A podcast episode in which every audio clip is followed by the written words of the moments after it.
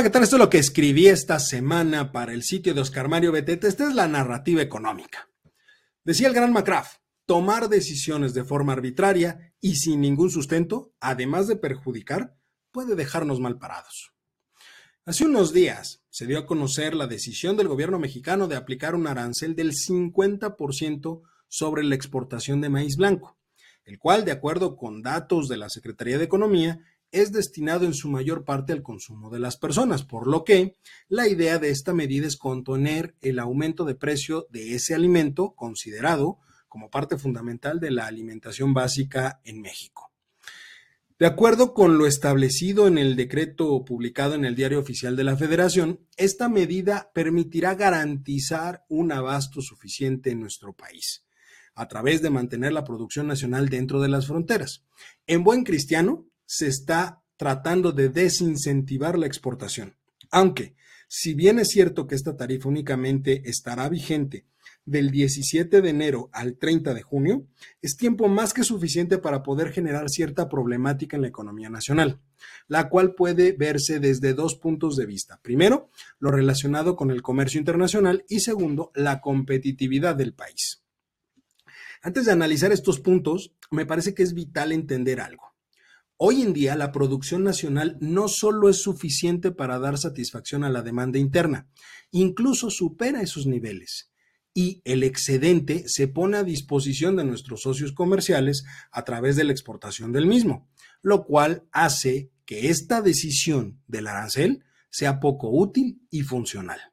Ahora bien, sobre lo relacionado con el comercio internacional, la imposición de este arancel, por un lado, desincentiva el libre comercio y por el otro, provoca que incurramos en violaciones a las obligaciones con nuestros socios comerciales a nivel general, toda vez que al levantar restricciones a la exportación, estamos contradiciendo el Acuerdo General sobre Aranceles Aduaneros y Comercio, que, ojo, nuestro país firmó y es miembro desde 1986, y prohíbe a los países que son o forman parte de este acuerdo imponer algún tipo de restricción a la exportación de productos adicional a los derechos de aduana, impuestos u otras cargas que se apliquen, salvo que se justifique y demuestre que la idea de dicho arancel es prevenir o remediar la escasez de algún producto alimentario o esencial.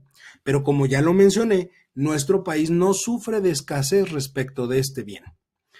En lo relacionado con el TEMEC, que mucho se ha mencionado, se incurre en el incumplimiento de varios artículos. A ver, tenemos el 2.4 que es sobre el tratamiento de aranceles aduaneros, el 2.11 que es sobre restricciones a la importación y a la exportación, y ambos pertenecen al capítulo 2 que es sobre el trato nacional y acceso a mercados. También contradecimos el artículo 2.15 sobre aranceles, impuestos u otros cargos a la exportación TEMEC, que imposibilita modificar un arancel a la exportación a menos, ojo, que ese mismo arancel sea aplicado a dicha mercancía destinada al consumo interno, es decir, que lo que se destine al mercado interno también se le dé el mismo arancel o se le aumente el arancel en ese sentido. Y el decreto que hoy tenemos no cumple con ese requisito. Sobre el segundo punto que tiene que ver con la eh, competitividad del país, quiero aclarar algo muy importante. La decisión que toma el gobierno de la República si bien es cierto, no afecta de manera directa alguna cuestión relacionada con inversión o con eh, la competitividad en el ramo, sí envía señales a los mercados que son poco alentadoras. Y ahí es donde viene justamente la eh, afectación directa, porque esto va a generar preocupación porque puedan darse nuevas restricciones a otros productos de exportación.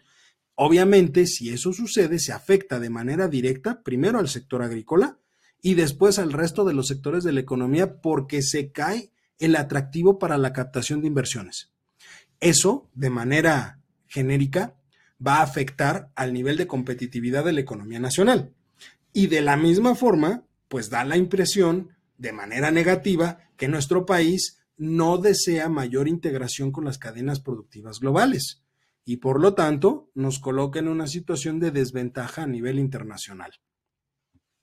Todo lo anterior también tiene una repercusión a nivel financiero, dado que generamos incertidumbre y especulación sobre los precios de esos bienes dentro de los mercados financieros.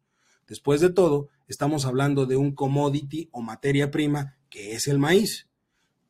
Como se puede ver entonces, todo lo que ha sucedido en términos económicos a lo largo de esta administración sigue un mismo patrón. Decisiones que carecen de sustento con una implementación que genera problemas que no existían antes y cuyos resultados no existen. Así, el arranque de este año.